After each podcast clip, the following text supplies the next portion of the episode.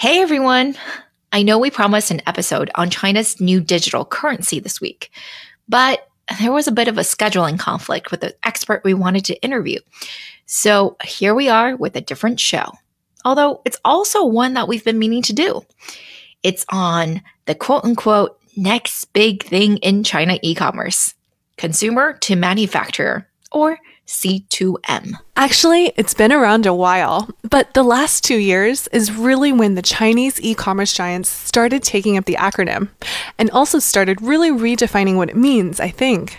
And this new second iteration of the term, we think, has some legs, maybe. Well, I think it's definitely got potential, but there are plenty who will disagree with me. So I'm curious what you guys will think after this episode. As far as 2020 buzzwords go, this is certainly one of them, and we'll give you the background and broader context as to why it's taking off now. If I had to summarize though, you've got factories, brands, consumers, and e commerce platforms, all of them having evolved significantly over the last decade.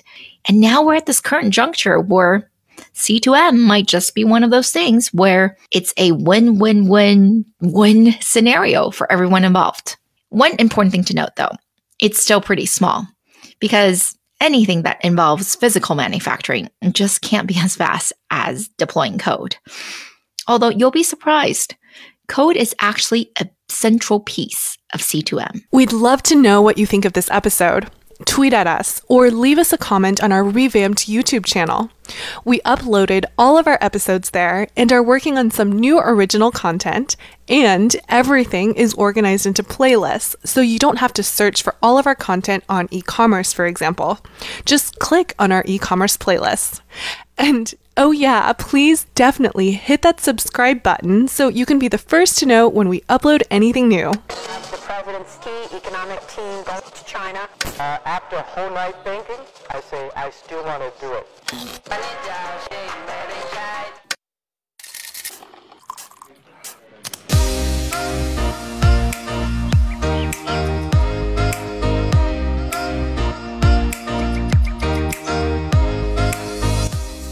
Hi, everyone. We are Tech Buzz China by Pandaily, powered by the Sinica Podcast Network by SupChina. We're a bi weekly podcast focused on giving you a peek into what's buzzing within the tech community in China. We uncover and contextualize unique insights, perspectives, and takeaways on headline tech news that don't always make it into English language coverage. So you can be smarter about the world of China tech. TechBuzz China is a part of Pandaily.com, an English language site that tells you everything about China's innovation. I am one of your two co hosts, Ying Lu. And I'm your other co host, Rui Ma. Don't forget to check out other podcasts in the Sinica Network. And we're also proud to be partnered with Financial Times' Tech Scroll Asia, which is a newsletter on Asia tech news from one of the best publications in the business. Go sign up today. And as always, we are still looking for more reviews on Apple Podcasts. Send either of us a screenshot of your review, and we'll be so happy to gift you a free three month subscription to our Extra Buzz newsletter. You can send me an email at ying at techbuzzchina.com. Several of you have already claimed this, and we love it when you do. Thanks so much.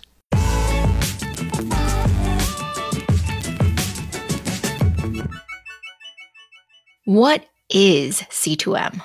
Well, the C stands for what you would expect, which is consumer, and the M stands for manufacturer or manufacturing, or sometimes some publications refer to it as manufactory, which is apparently an old way of saying factory. But I think you get the point. However, what does C2M actually mean? Well, usually the two refers to the sales process, as in B2C, B2B, etc. But in C2M, are consumers somehow selling to manufacturers now? Are we supplying factories with raw supplies? Obviously not. Consumers are still the buyers and consuming. So, this acronym is kind of marketing spin and not really all that accurate. But it's not completely off base either. The idea is basically that consumers do have something to offer manufacturers that is very valuable and that manufacturers haven't really gotten great access to in the past, and that is ourselves. which is really just basic information on who we are and what we like to buy, our preferences. Wait a minute. You're probably thinking the same as I did when I heard this. What do you mean that manufacturers don't know consumer preferences? How's anything made then? Don't the brands do a ton of market research, prototype testing, you know, all that stuff that I paid six figures and went to business school to learn about? All that is absolutely correct. But let's separate the brand with its team of designers and marketers from the actual manufacturer, who may know a lot less about what consumers want. So there are really multiple things at play here. Suppose you are an entrepreneur and you've done a Kickstarter campaign and verified that there are people out there who want to purchase your newly designed product. For most products, even really simple ones, it will probably take you at least 18 months to get from something drawn out on paper to an actually shipped product. And very often, you'll probably find yourself making it in China with a Chinese manufacturer. Okay, Yes, that's true. And actually, when I did investing in China, I visited a few factories and talked to a bunch of supply chain consultants to understand just how difficult it would be to make a new wearable, for example. And all that you said sounds about right. If I recall correctly from what I wrote for TechCrunch a long ago on this subject, you can compress this to 12 to 14 months, but that's if your project is simple, you're really, really lucky, and just nothing goes wrong at all. Right. And as you wrote in your article, Rui, a lot of things can and do go wrong. Not to mention, can you even find a manufacturer in the first place? You might think that your few hundred or even thousand pre orders are signs of the next consumer hit, but most likely you will fail and the best manufacturers don't want to work with your unproven notions. So you'll probably end up working with someone who isn't that great, but who's a little bit desperate and so willing to take a chance on something new, but might not be able to deliver the superior quality you want, which then further decreases your chances of success. And that, my friends, is just one of the reasons why the old ways of manufacturing were so inefficient. There are myriad others. But a lot of the inefficiencies stem from the fact that you have these separate pockets of expertise, right? You have the consumers who know what they want. Well, not all the time, but some of the time. You have the manufacturers who know how to make things when provided with specifications. And you have the brands who own the customer relationship, come up with the specifications, and then execute on the actual selling of the product more or less. Maybe they do it directly through the internet, like in D2C, direct to consumer brands, or maybe they do it through other channels like department stores or whatever. And to simplify, you can think of it as in the beginning, there was this clear delineation between manufacturers and brands, where manufacturers are almost seen as super clueless about what consumers want because they just did what they were told by the brands. For the most part, they were OEMs, which stands for Original Equipment Manufacturers, and they are a type of contract manufacturer. OEMs basically take orders from their clients on exactly what to make. So, for example, Foxconn is an OEM for Apple. Apple designs everything and Foxconn just makes it. But in many industries, as OEMs accumulated more experience, they started to transition into ODMs, which stands for Original Design Manufacturer. That is, they started designing and manufacturing the products so that brands could go to them, give them some criteria, yes, but not an actual design, and the ODM would draw it up and make it. This is advantageous because they are obviously going to design things that they're confident their factories can make.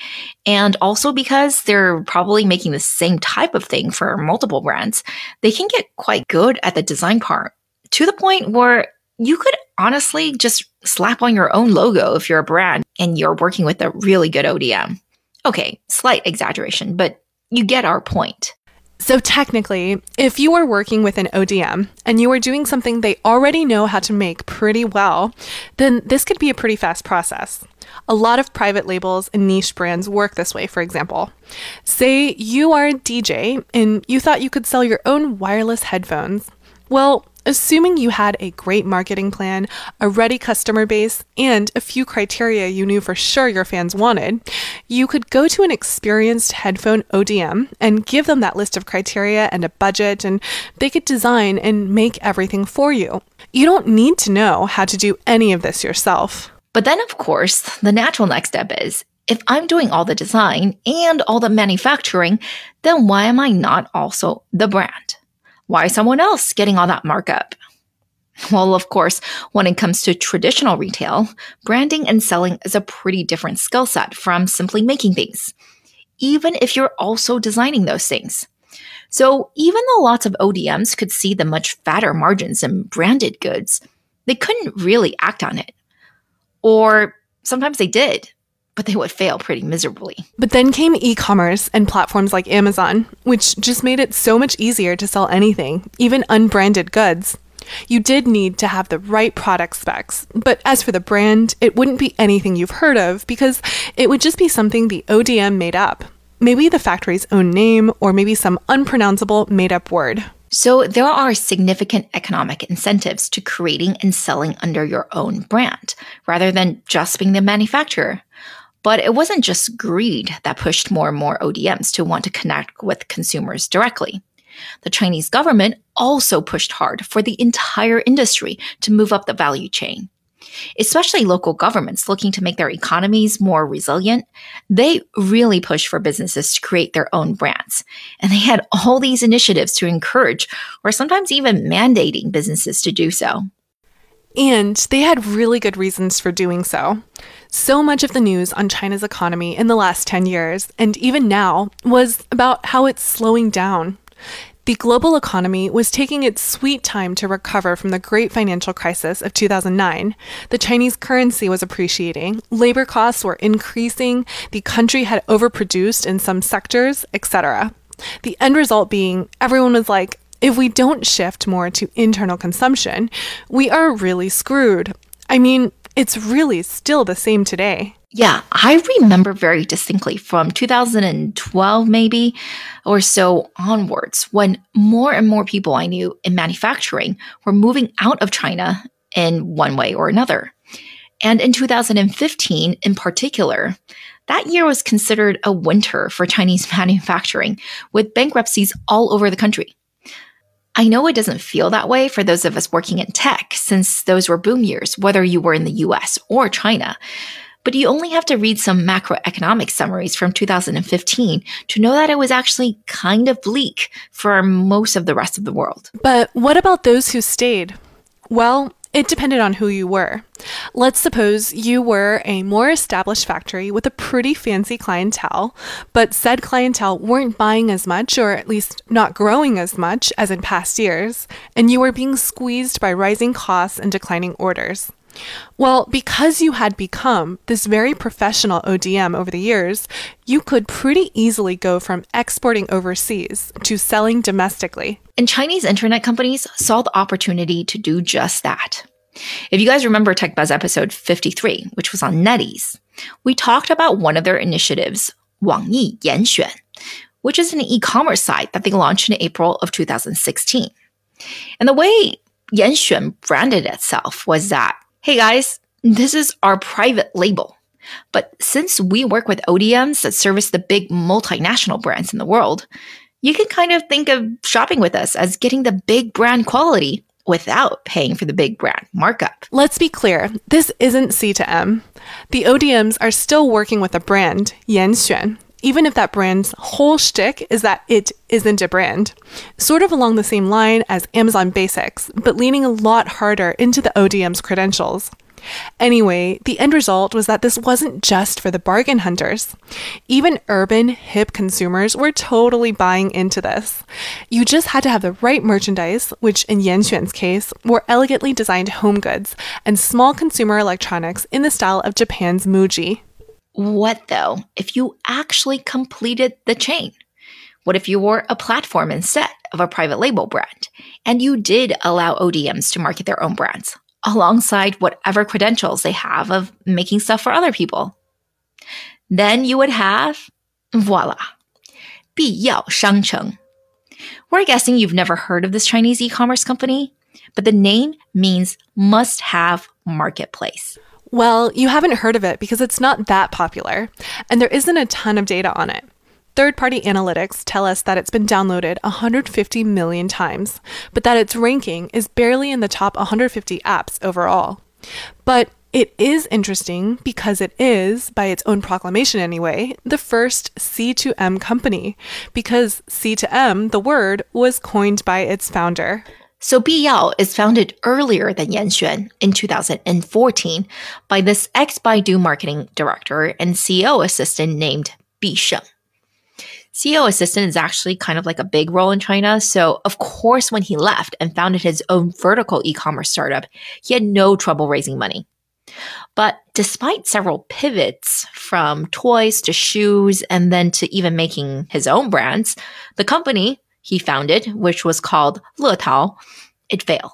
Even before he failed, though, Bi Sheng was experimenting with a C2M business, which he defined as cutting out the middlemen and letting the factories sell direct to the consumer.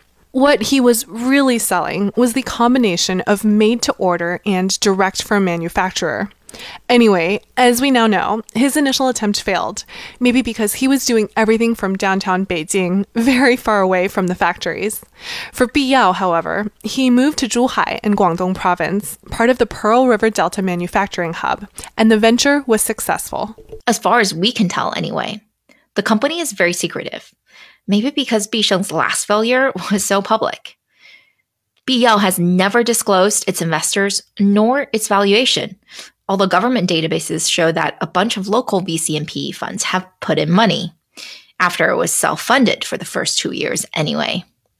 As for how well it's doing, well, it supposedly reached about half a billion dollars of sales last year, and it's rumored to have been profitable since 2016. If that's really true, then all the outside money came in after it reached profitability, which would indeed be really rare, not just in China, but anywhere really. Biyao's business model is simple. It takes 2 to 15% of each sale made. By default, products are ranked by user reviews, so you can't jump the queue just by paying more for marketing. And prices are kept low by having an agreement with manufacturers that they cannot charge prices that are more than 15% above their cost. What makes it different from other companies, though, is how high the bar is for the manufacturers on its platform. Right. For example, after two years, it only had 15 manufacturers on its platform, since they had to be already working with big international brands and designers in order to be even considered. Additionally, these manufacturers have to maintain a sub 7% return rate and sub 1% bad rating rate, or else they would be kicked off. Sounds like it would be an amazing deal for consumers, right? I mean, it kind of is. If you go to Biyao's website, you can find lip balm from the same supplier to Dior for $12 versus $34 on Sephora USA. That's 65% cheaper already. But it's even cheaper if you compare it to the product's retail price in China, which is closer to $46.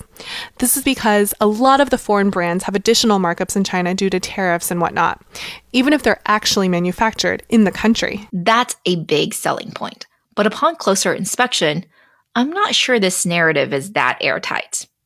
The app does have a pretty good rating on app stores, but if you look elsewhere, there are lots of complaints as well.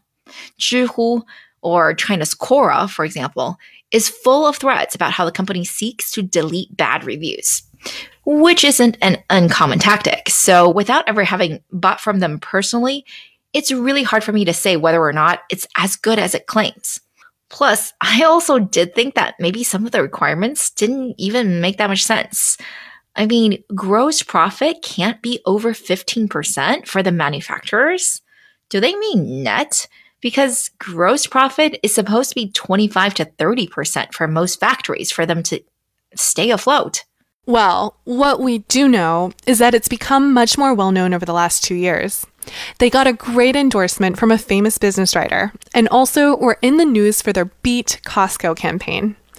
Remember last year when Costco opened its first Chinese storefront in Shanghai to great fanfare? Well, they did a big promotion where if you could find anything in Costco that cost less than it did on Biyao, then you could get 10 times the difference in price as compensation. Honestly, though, is Biyao really that sexy? It sounds like they found manufacturers who are already pretty advanced in terms of flexible manufacturing and then just package them into this clean interface to sell their stuff on demand, more or less. This is more a validation of just in time manufacturing, in my opinion. How much is the ability to be directly connected with consumers actually changing these factories' businesses? Other than having a different end customer and higher margins, what else is happening? Well, Bi Yao, of course, will tell you that this is absolutely revolutionary to the manufacturers. If you think about it, the factories had very little direct information about their products. Their decisions on what to make are based on what the brands were willing to buy in bulk a few times a year. But now, Yao's systems are fully plugged into the factory's enterprise resource planning systems. So now they could allocate their resources super efficiently in real time. That might be true. But as we can see from Yao's sales, this just isn't that big yet because this still sounds like a version of removing the middleman and doing, like I said, just in time manufacturing, which sure, it makes sense for some products, but it's not actually fundamentally a new way of consumption. So even though Bi Sheng came up with the phrase C2M, I think he missed the real opportunity, which is to use this valuable consumer data to predict and shape new products. So, not customization, but new product creation, which is where China e commerce is at today. All of the major platforms, Alibaba and Pinduoduo, of course, but also Suning and JD, have announced some version of using data to aggregate demand and help create new brands, or at least new products. So, my favorite example comes from Alibaba's website. It was earlier this year and it was in response to COVID 19. Basically, Alibaba saw that their consumers were searching for alcohol based car cleaning supplies, and they were unable to find them. So the C2M product specialists at Alibaba found a reputable manufacturer, went to them, and said, Hey guys, based on the data we have, you guys should make a 75% alcohol spray in plastic bottles suitable for car surfaces.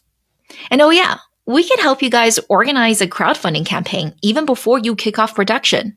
The manufacturer, armed with all this data, was confident and knew exactly what to make, and thanks to the pre orders, probably got a good idea of how much to make too. So they redid their production lines in three days and started getting products out the door. This really is a pretty good story of what C to M can achieve at its highest level. Well, it's what all of the platforms are claiming to try to do. I mean, it makes sense in a way because this is a way to get more merchants, right? I mean, you've saturated the brands, maybe. Well, now go to the suppliers. Use all that data you have to help factories launch new products that you already know will sell well. What's not to like about that? Nothing really. And in a way, it's an extension of what Pinduoduo has been doing for a while. Remember, Pinduoduo grew so fast precisely because it was very good at recommending really cheap but extremely popular hit products known as baokuan to its consumers, easily hitting the order minimums that made it economical for the suppliers to make the product in the first place. In case it wasn't clear, much like ByteDance's TikTok, Pinduoduo has a feed that recommends items for you to buy. An inverse of search of sorts where the product finds you versus you go and look for the product. Upending search. Hmm. Certainly a common theme in many of the Chinese products out in the last decade. Anyway, Pinduoduo has formalized this in their 2018 new brand initiative, which promised to transform 1,000 OEMs into OBMs, which is their new word for original brand manufacturer. The sales pitch goes like this. We have a ton of customers and a ton of data on what they like to buy. So you come meet our quality standards and we'll help you design and sell a new product under your own brand. So, for example, the case study they highlight this company called Jiawei which already makes stuff for Bissell, Honeywell, etc. Pinduoduo accepts them into the program, helps them design a robot vacuum cleaner, and in order to build up consumer trust, the factory has to live stream its manufacturing process. And because Pinduoduo is throwing traffic at this product and is basically endorsing its legitimacy, the company is able to sell 100,000 units in the first few months. So the corporate case study claims that even the robot vacuum's padding was improved by Pinduoduo's R&D team, which does not sound scalable to me, and it's probably not even good business practice. But in other examples, Pinduoduo has apparently been able to help them with identifying the right price point and even designing the packaging. That makes much more sense to me. The company is basically a marketing platform after all, and aggregating demand is their bread and butter. So these are the two main ways C2M has developed in China. And if you ask us, the second one, where you're actually able to use timely consumer data, maybe even in real time, to inform suppliers what to make, how to price, and who will buy their product, well, then isn't that kind of taking over a lot of the know how of a brand already? Just not the actual brand itself? I think so too. And that's what's really exciting about this whole trend. But this is not to say that brands are useless. There's still a ton of value in the story and the emotional attachment people have to the brand. It's just more that with the greater availability of consumer data being collected by all these e commerce marketplaces, brands should probably figure out a way to leverage it too, because their suppliers certainly aren't holding back. And some brands are. Jing Daily, which probably had the best article we've read on C2M, noted that the Italian designer Sergio Rossi, excuse my pronunciation, worked with JD.com and leveraged the company's data to design a new product, a short logo boot, which encapsulated two design criteria that are popular with JD's customers. For those of you unfamiliar with the brand, their boots usually cost $800 to $1,500 a pair. So this was like a real luxury shoe here. And even those brands who manufacture their own goods, like Bosideng, are getting in on the action.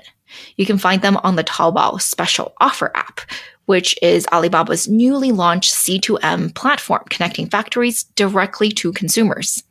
Available since March of this year, the goal is to help factories in their digital transformation. And of course, beat Pinduoduo at their own game with incredibly low price goods directly from the supplier. Although the listings do say 厂货 or factory goods, unlike Biyao and the older versions of Yanxuan, there isn't any discussion on which name brands these factories already work with. All you know is that it's factory direct and thus will save you money. As for the quality, I guess you can read the user reviews, but mostly you're going to have to trust Alibaba's selection process. Yeah. C2M's data play is still pretty new. And the main value proposition so far, to the consumer anyway, seems to be price. So it doesn't always make that much sense for the manufacturer. I asked my friend Ben Young, COO at Fujikon, a publicly listed ODM OEM, about this. And I couldn't get him on audio, but he sent over a few quotes, which I'll paraphrase here. Basically, he thinks it might work, but it's going to have to be pretty commoditized, simple to make products where users don't care too much about the branding. And where the user experience is really simple. We sent him that Alibaba story about the disinfectant, but as a mature consumer electronics ODM, he was not impressed. I quote, Consumers are more discerning and care about the brand, hardware look and feel, software UI and UX, quality, etc. that the brand carries, not what the product does alone. Definitely, the more complex the product, the less value is provided from the purchase and search data from the e commerce platforms. But even on the manufacturing side, Ben is pretty skeptical because factories also have to buy raw materials and components, right? If products really are either made to order or they're, you know, changing constantly according to consumer tastes. The demand and the logistical challenge of just managing the incoming parts for the factory. Well, that's going to go up exponentially and that's just very, very complicated.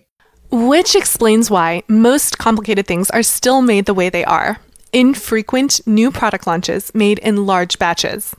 Sure, you can adapt to changing consumer needs if you're making a cleaning fluid, but if you're making a smartphone or even wireless headphones like Fujikon is really good at making, probably not happening. So, to wrap up, C2M stands for consumer to manufacturer and was initially proposed by this entrepreneur named Bi Sheng in China, founder of Biyao Marketplace, as a way to cut out the middleman that includes the brands, the retailers, etc. And he wanted to directly connect the factories with the end user, make everything on demand as it's ordered. This requires the factory's ERP or enterprise resource planning systems to be connected with that of Biyao's systems. However, in recent years, C2M has taken on a new definition as popularized by large e commerce marketplaces such as Pinduoduo and Alibaba. In this iteration of C2M, Yes, the factories are also connected to the e commerce giants. But instead of just order data, the e commerce players are providing the factories with customer preferences and ideas for new products. Not just details on what to make, by the way, but how much to sell it at, what it should be packaged in, how many to make, and probably who will buy it as well, which they can use in crowdfunding campaigns to pre sell and even, as some of these platforms have started to promise, financial assistance as well. That makes sense, right? If I'm one of those platforms and I'm so sure about the quality of my data on what to make and how much to make, why wouldn't I also fund part of this business? Seems pretty intuitive. And as we said, not just factories can benefit from this, but brands themselves as well. What's kind of alarming, though, is just how much power the platforms have by virtue of their ownership of all this transactional data. Yeah, you could be like Amazon and start going deep into private label land, or I guess the alternative is you can start a whole new business line digitizing factories for C2M. I guess that eventually building a C2M platform might be a bigger business than just making your own brand like what Amazon's doing. But as of right now, C2M is still pretty small. Even the most generous estimate I saw placed it at just $2.5 billion in 2018, with the expectation that it will be at 6 billion or so in two years. That's in comparison to over a trillion dollars in total retail e commerce in China in 2018. So C2M wasn't even 1%. And e commerce as a whole has been growing at more than 25% in the past couple of years. But COVID might have accelerated C2M by a lot, so you never know. Recall our alcohol based car cleaning spray example. A decrease in exports and rapid shifts in consumer needs just make data driven manufacturing that much more interesting. That and the government's efforts into upgrading the entire manufacturing supply chain. Even so, it will take some time. We're talking about integrating enterprise software here and managing real physical supply chains not launching a new selfie app. But even though it's a long process, as with any interesting idea, those with fingers on the pulse of global innovation are going to try to export the model to everywhere they can. Even back in 2018, for example, I had already heard of an American startup trying a variation of C2M, focusing on cutting out the middleman part. The startup's called Italic, and it's one of a handful of US companies that are very similar to NetEase Yanxuan, where you can buy unbranded goods directly from the suppliers to well known brands. The twist is that you have to purchase a membership in order to take advantage of the deals, Costco style. What's probably unsurprising is that the founder is a Chinese American whose family business is in manufacturing, and he probably saw the opportunity before many others did. Maybe the completely customized, made to order clothing and other goods that brands have been talking about for ages can finally be realized as soon as these factories get more and more high tech. But for the more complex goods like consumer electronics, though, we're probably stuck with what Ben calls late stage customization, like getting your name engraved on your iPhone for now. Anyway, if we define C2M as representing agile manufacturing and data driven product launches, I'm a fan. More efficiency, less waste is always the way to go. What do you think? Let us know.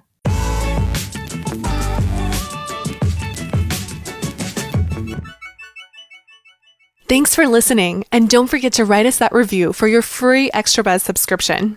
Have any questions or suggestions? Email us. We really enjoyed putting this together, and we're always open to any comments or suggestions. You can find us on Twitter at the Pandaily, at TechBuzzChina, and my personal account is YINGLU2020. And my Twitter is spelled R U I M A. TechBuzz China by Pandaily is powered by the Sinica Podcast Network on SupChina. Pandaily.com is an English language site that tells you everything about China's innovation. Our producers are Wei Chen and Kaiser Kuo. Thanks for listening.